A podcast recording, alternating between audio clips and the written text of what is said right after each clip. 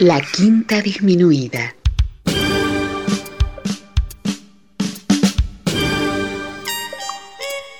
Jazz desde la ciudad más cercana al cielo.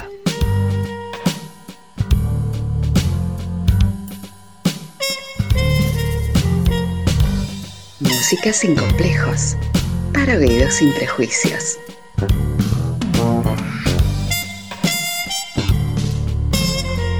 Una producción de Nicolás Peña.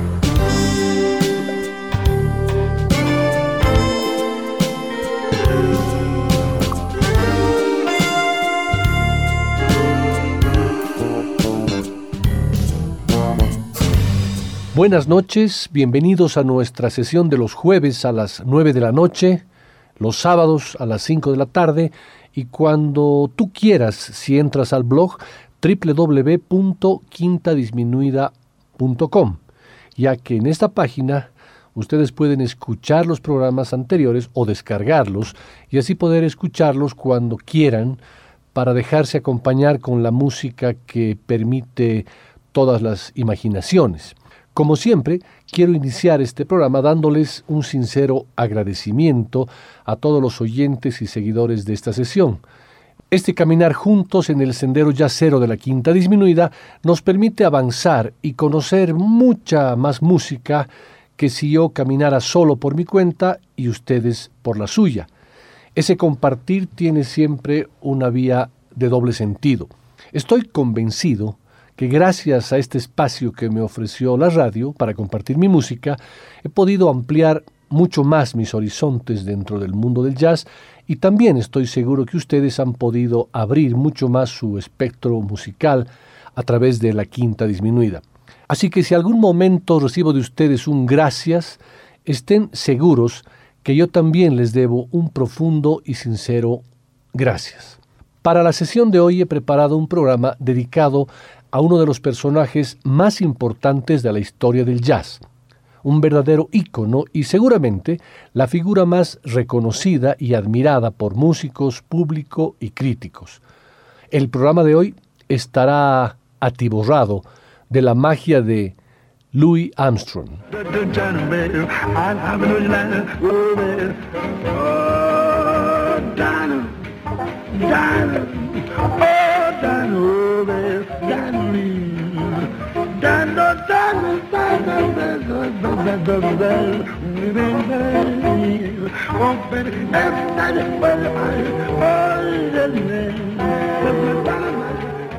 En la primera parte del programa escucharemos la música de Louis Armstrong grabada entre 1923 y 1928 y la acompañaremos con el maravilloso texto de mi amigo Manuel Recio titulado Louis Armstrong y su blues del final del oeste. Y en la segunda parte avanzaremos en el tiempo hasta 1968.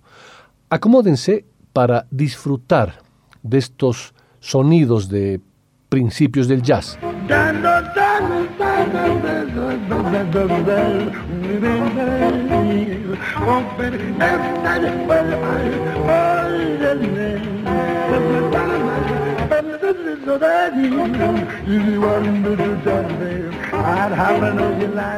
Un niño de unos siete años empuja una desvalijada carretilla de madera por el barrio de prostitutas de Nueva Orleans. En ella lleva carbón que reparte por todos los salones, burdeles y tabernas. Sopla una larga corneta de hojalata para anunciar su presencia. Algunas meretrices lo conocen y lo saludan con una especie de instinto maternal. Little Deeper Mouth, pequeño boca grande, lo llaman así cariñosamente debido a su apariencia menuda y a su descomunal sonrisa, que nunca parece perder a pesar de que la situación no es la más apropiada para una criatura de esa edad. De cuando en cuando, ese niño sonriente asoma la cabeza entre las cortinas de los lupanares y escucha una música diferente, mágica y excitante. Una música que se está forjando a golpe de sexo y alcohol, de corneta y de piano. Escucha un ritmo contagioso y vibrante que lo atrapa, lo transporta y lo hace soñar. Cierra los ojos y se imagina tocando por todo el mundo su artesanal trompetita de hojalata.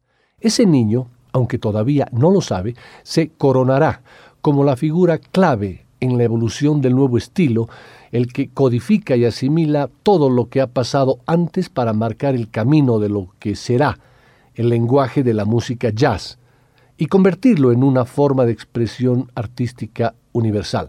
Empecemos con la música y el tema Just Gone, la primera grabación en la que aparece Armstrong como cornetista de la King Oliver's Creole Jazz Band, un registro del 5 de abril de 1923, con un joven Armstrong de 22 años.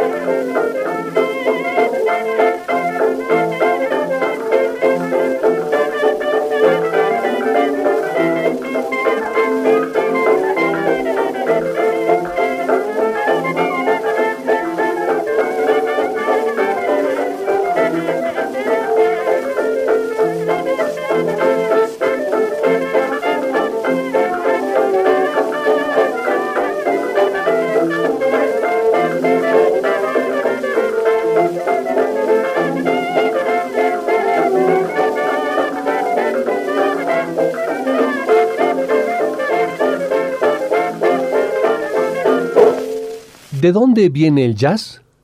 ¿Cómo se genera? ¿Es posible que un niño de siete años sea el creador de uno de los sonidos más influyentes del siglo XX, yendo incluso más allá? ¿Qué hace que un estilo sea ese estilo y no otro? ¿Cuáles son sus elementos definitorios? ¿Cómo se forman y evolucionan? ¿Cómo distinguirlos? ¿Quién lo establece? En definitiva, ¿qué hace que el jazz sea jazz?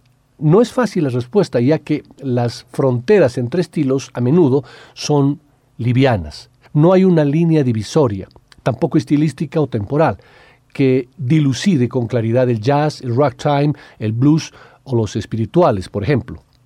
Esa amalgama de ritmos que sonaban en los Estados Unidos a principios del siglo pasado aunque cada uno de ellos tiene su propia personalidad, la historia pone de manifiesto que no siempre resulta tan evidente separarlos en la práctica.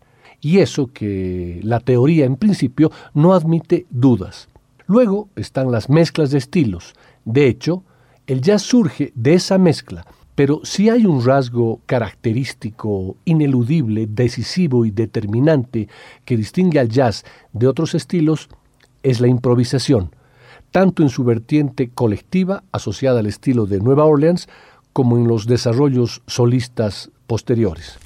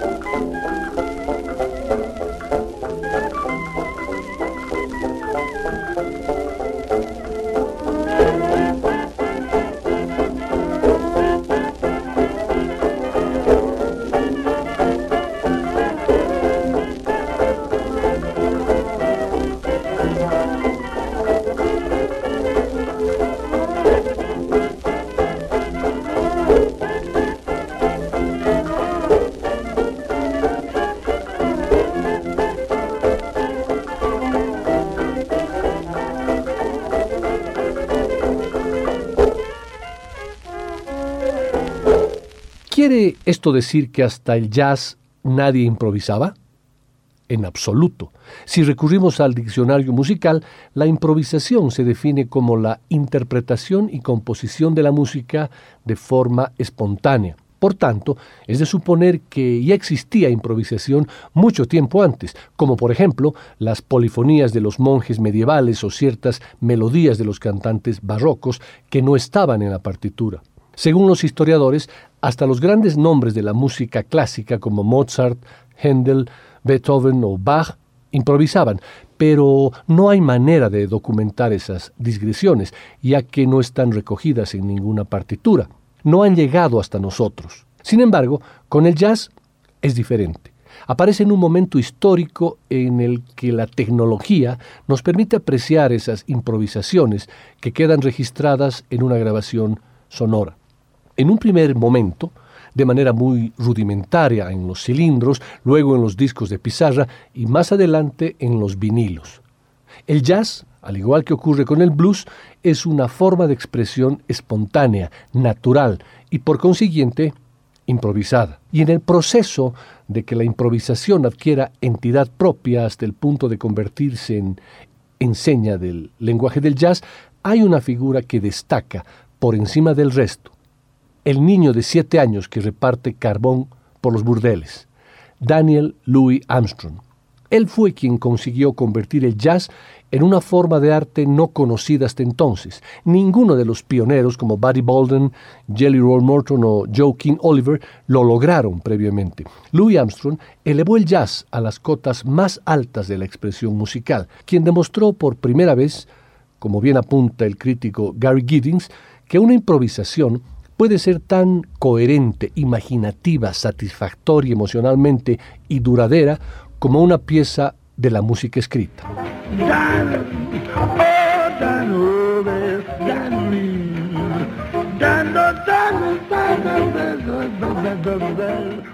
Sin embargo, antes de aproximarse a la figura de Louis Armstrong como ícono cultural, hay que resolver algunos conflictos que emanan de la enorme popularidad que obtuvo en los últimos años de su vida y superar el estereotipo de negrito simpático, regordete y bonachón que canta el bien intencionado What a Wonderful World, que por otro lado parece más una balada popular que un himno de jazz.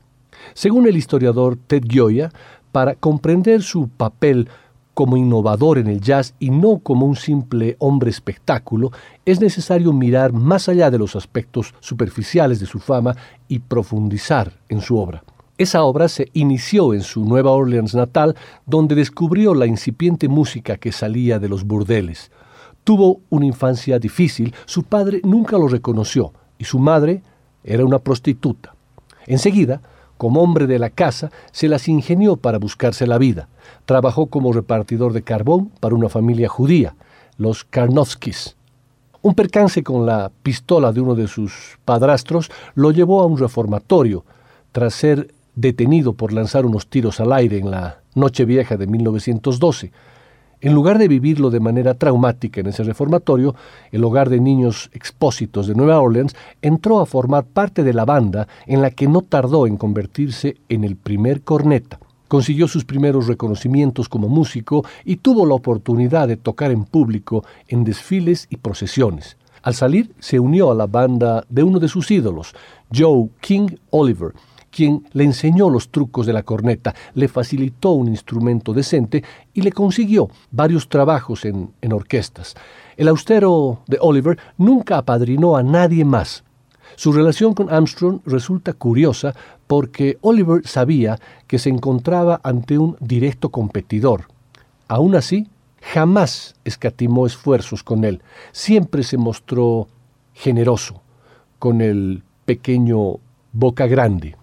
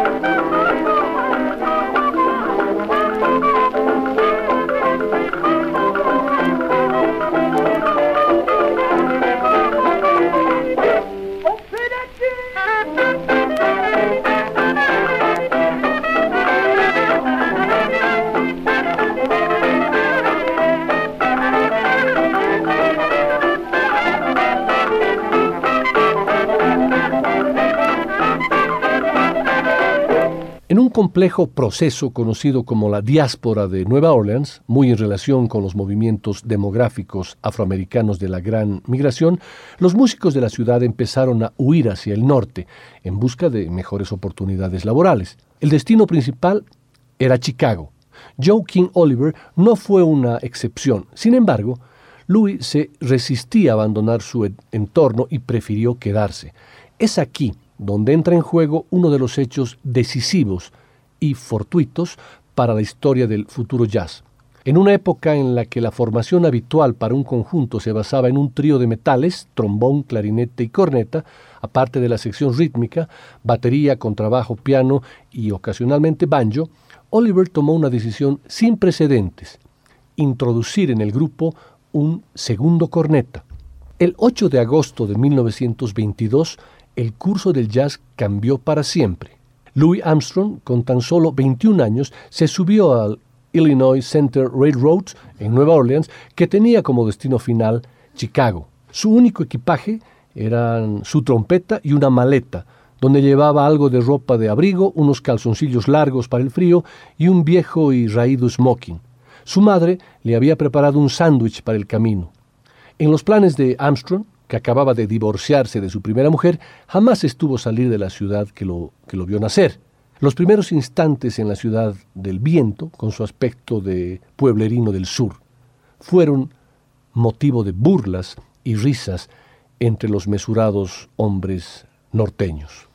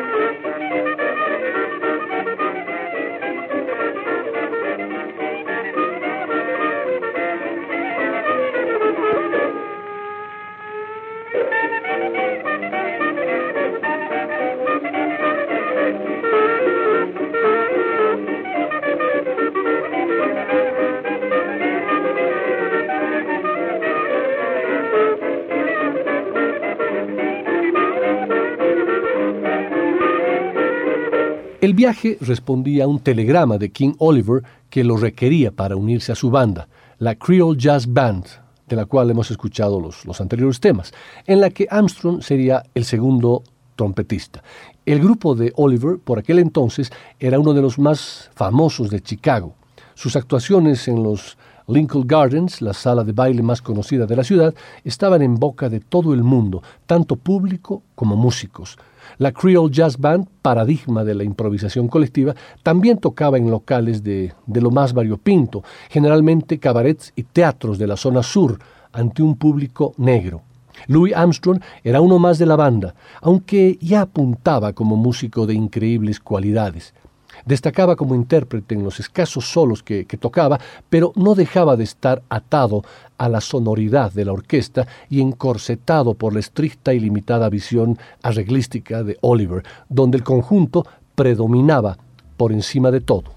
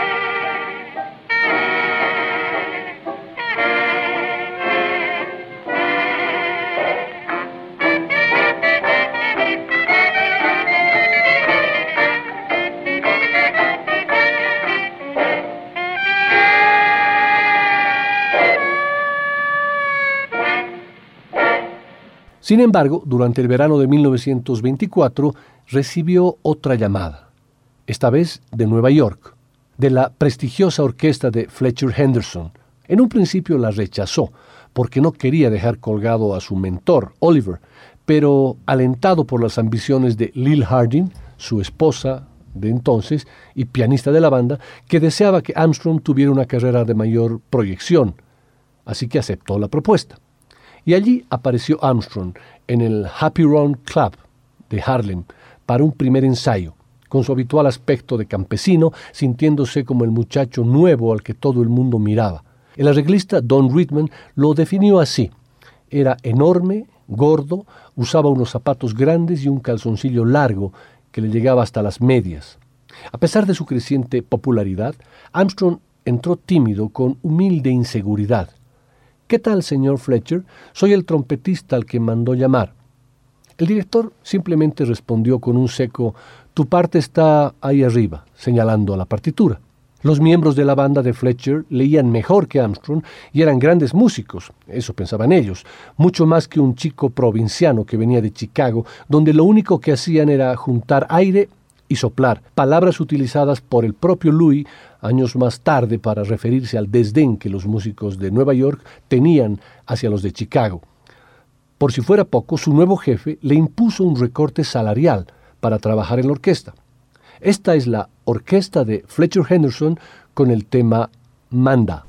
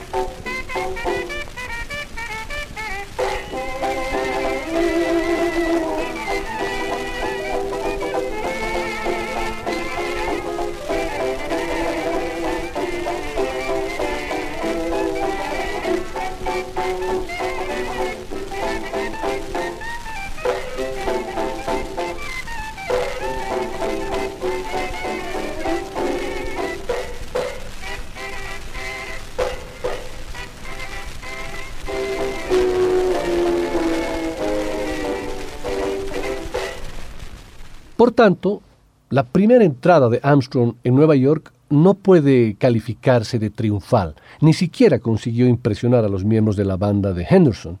La confianza y el respeto se los fue ganando de la única manera que sabía hacer, tocando. Ejercía su liderazgo por medio del ejemplo. En el tema Shanghai Shuffle interpreta un solo de ocho compases donde da toda una lección de ingenio rítmico mediante la simple repetición de una nota, variando su duración, colocación e intensidad. Los intérpretes de metal fueron los primeros en darse cuenta de esa fuerza expresiva, aunque progresivamente su fama fue aumentando entre toda la comunidad musical. No tardó en convertirse en el músico más admirado, al que todos querían imitar, pero él nunca acabó de estar del todo cómodo.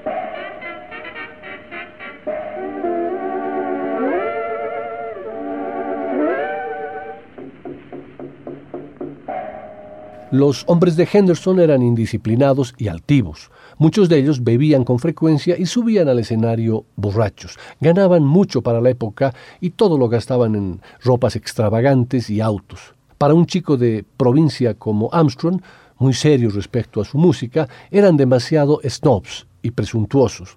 A eso hay que unir que, en realidad, Fletcher Henderson no apostaba del todo por él. Aunque empezó a cantar dentro de la, de la orquesta, Henderson jamás consideró seriamente sus aptitudes vocales. En el verano de 1925 ya se sentía fuera de lugar. No duraría mucho allí. En todo caso, el balance de su primera incursión en Nueva York fue positivo, ya que sirvió para perfilar su personalidad como solista improvisador. En palabras del musicólogo Gunther Schuller, en la orquesta de Henderson, Louis Armstrong desarrolló su identidad musical para eliminar aquello que era de calidad secundaria o imitativa y para refinar los ingredientes personales de un estilo cada vez más maduro.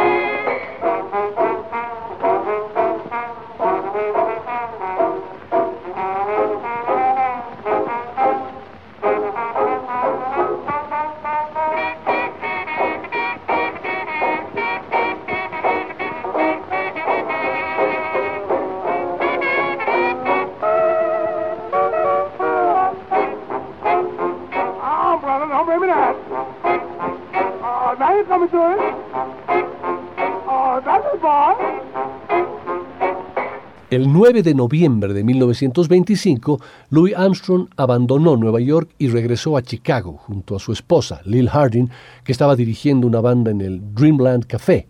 Para el jazz fue un movimiento decisivo. Louis Armstrong vuelve y honrará a la Dreamland Orchestra con su presencia, titulaba el Chicago Defender. Había ganas por verlo de nuevo en su ciudad de adopción. Allí era alguien. Además, Chicago aún seguía siendo la capital del jazz. Sin embargo, la historia no se escribiría en las salas de fiestas para negros de la zona sur, sino en un estudio ambulante. El 12 de noviembre de 1925, solo una semana después de su llegada, Louis reclutó a viejos conocidos de Nueva Orleans, ex miembros de la banda de Oliver, para una grabación histórica, con él al frente. La primera vez que lo hacía como líder. A partir de ese momento, el jazz, ahora sí, ya no sería el mismo. Johnny Sid Sire al banjo, Kid Ory al trombón, Armstrong en la trompeta, Johnny Dodds al clarinete y la propia Lil Harding al piano. Los cinco entraron en un estudio de la compañía OK bajo el nombre de Louis Armstrong and His Hot Five. Entre 1925 y 1928 registraron un total de 65 discos, a veces como Hot Five, otras veces como Hot Seven, que constituyen algo totalmente nuevo y rompedor en el lenguaje del jazz. Para Ted Gioia, encumbraron a Armstrong como el instrumentista de jazz más importante de su generación y quizás de todos los tiempos. No hay nada comparable, ninguna otra serie de grabaciones ha sido tan apreciada y admirada como la que resultó de esas célebres sesiones. El biógrafo James Lincoln Collier va más allá y las describe como la colección de discos de música improvisada más importante del siglo XX. A pesar de que generaciones enteras de músicos las han estudiado minuciosamente, Armstrong cobró 50 dólares por cara y jamás vio un centavo por los derechos de autor. Este es Louis Armstrong y sus Hot Five en el tema My Heart.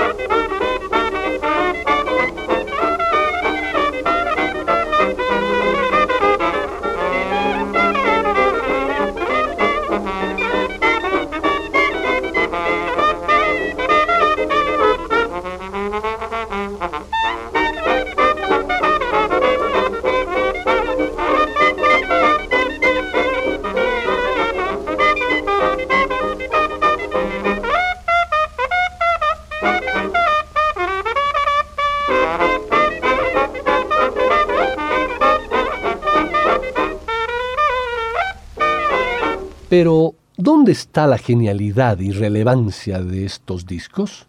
Gary Giddings lo condensa claramente en tres puntos. En primer lugar, demuestra que el jazz será una música de solista, no de grupo. Segundo, tiene su base en el blues. Y tercero, y más significativo, es la mayor innovación en la música de América y la más asombrosa, ya que creó lo que llamamos swing Gunther Schuller, por su parte, analiza cuatro elementos característicos desde una óptica más musical. Armstrong despliega una elección superior de las notas y el contorno resultante de sus líneas melódicas muestra una incomparable calidad básica de sonido. Se recrea en un maravilloso sentido del swing y como contribución más individual inventa un repertorio de vibratos inmordentes con los que adorna los sonidos individuales. Ted Gioia añade un matiz interesante. No es que los anteriores músicos no supieran tocar solos, sino que carecían de los recursos técnicos y la profundidad creativa necesarios para hacer del solo el elemento central y más poderoso de la música jazz, como en este Yes, I am the barrel.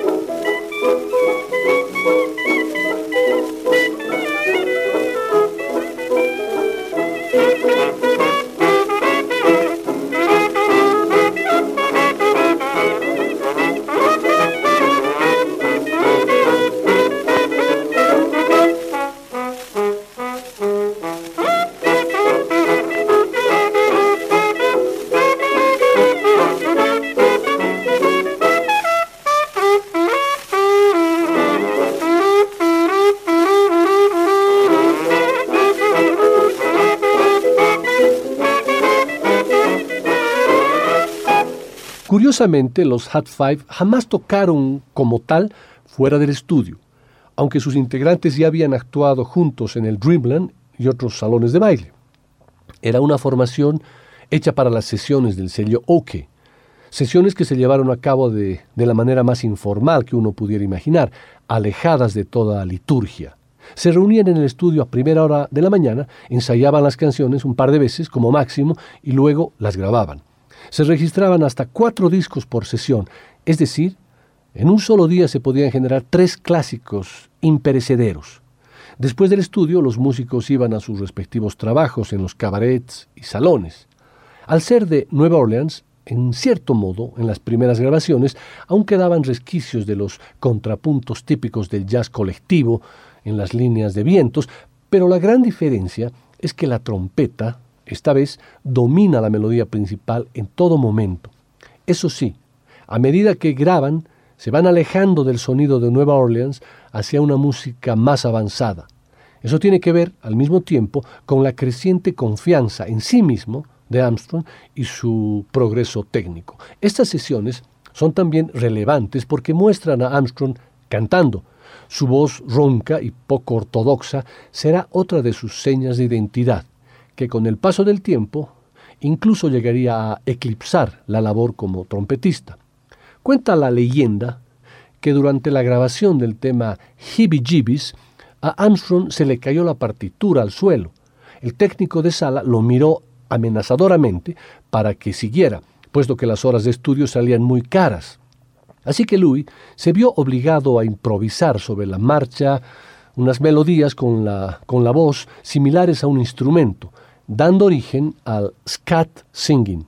Esta novedosa técnica influyó en el éxito de ventas del disco, aumentó la popularidad de Armstrong y sirvió como modelo para cientos de cantantes de jazz que vinieron después.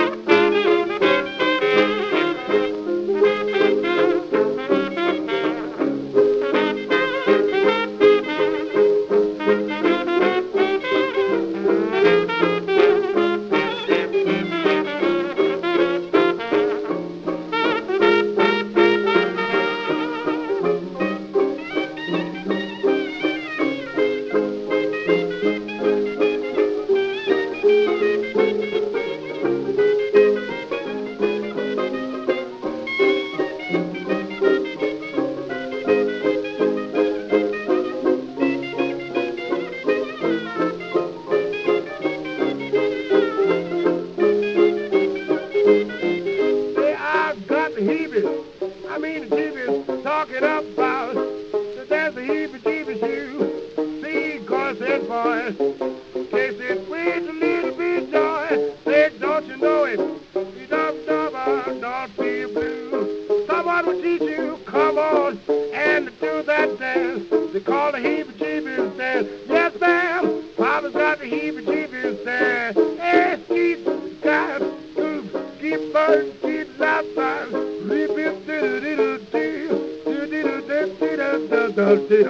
Martin.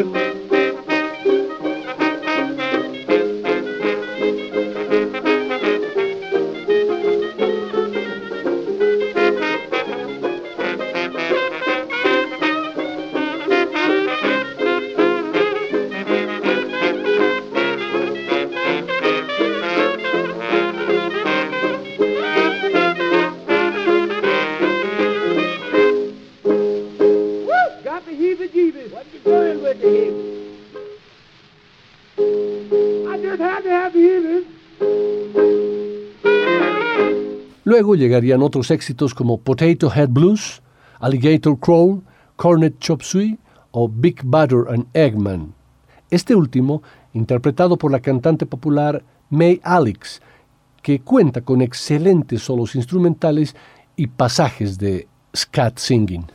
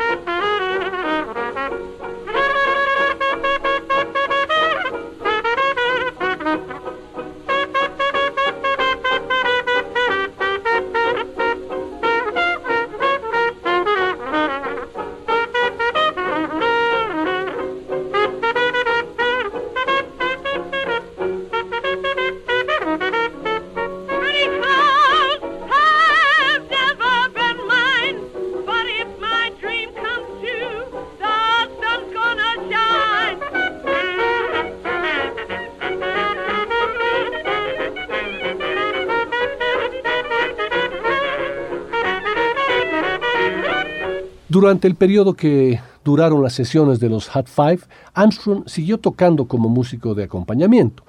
En uno de esos conciertos conoció a un pianista llamado Earl Hines, un innovador que había adoptado un estilo llamado piano trompeta, muy vinculado a las líneas melódicas de Armstrong. Básicamente consistía en prolongar complejas melodías con la derecha mientras tocaba un ritmo suelto con la izquierda. En 1928, los Hot Five originales habían abandonado el grupo. Armstrong los había reemplazado, incorporando también al percusionista Sooty Singleton, e invitó a Earl Hines a grabar. Sería el momento culmen de toda su producción discográfica. La introducción de trompeta en una cadencia libre dura tan solo 12 segundos y sintetiza el estilo íntegro de Armstrong y su contribución al lenguaje jazzístico. Posiblemente sean los 12 segundos más imitados de la historia del jazz.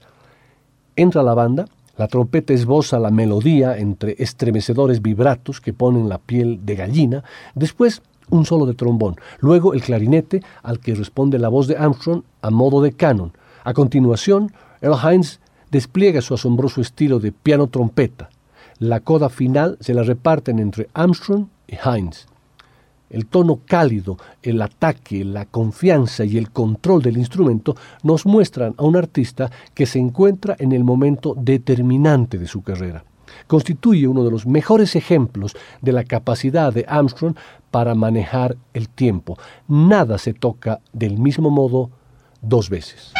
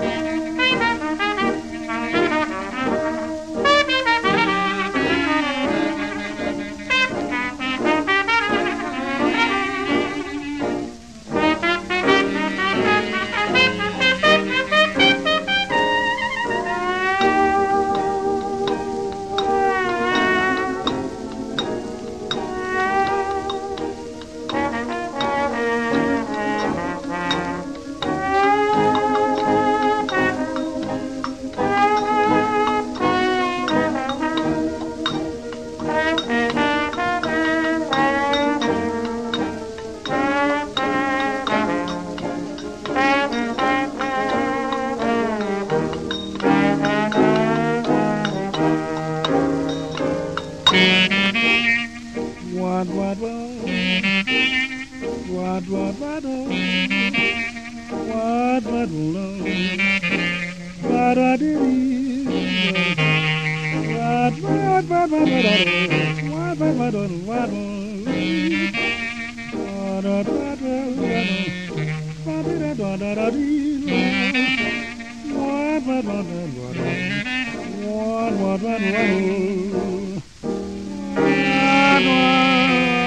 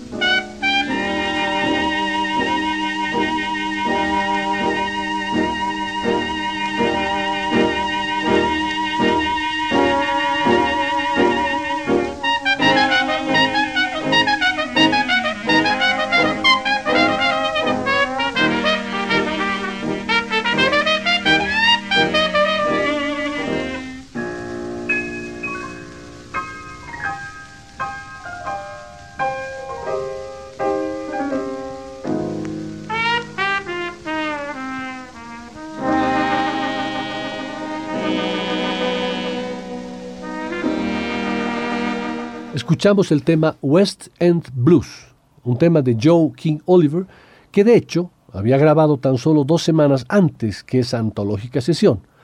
En manos de Oliver era un blues más, sin ningún interés. Sin embargo, Louis Armstrong alcanzó cotas máximas de expresión, situándose como el más destacado genio solista de la historia. Luego vinieron muchos más, pero él fue el primero el que lo creó todo. West End Blues es además un reflejo del momento exacto en el que se encontraba Estados Unidos justo antes de la Gran Depresión. Lincoln Collier manifiesta que con este tema Armstrong demuestra que el jazz es algo más que una música para beber y bailar. Supone una forma artística por explorar. Gary Giddings va directo al corazón. La música que creó Armstrong en 1928 nos emociona hoy en día. En 1929, Louis se trasladaría definitivamente a Nueva York a comenzar una nueva etapa. Su música llegaría por fin al público blanco, pero abandonaría para siempre Chicago y con ello a los Hot Five, los Hot Seven, a King Oliver, se separaría de Lil Harding. El final del oeste daba paso a la era del estrellato.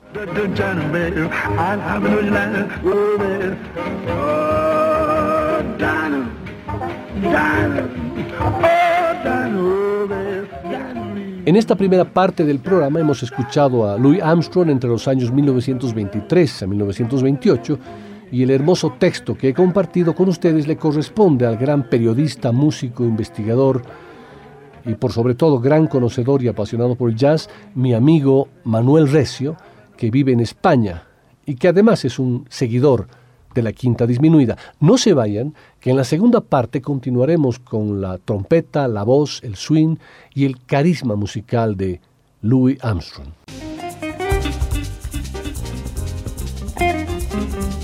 Después del corte, volverá el swing de la quinta disminuida.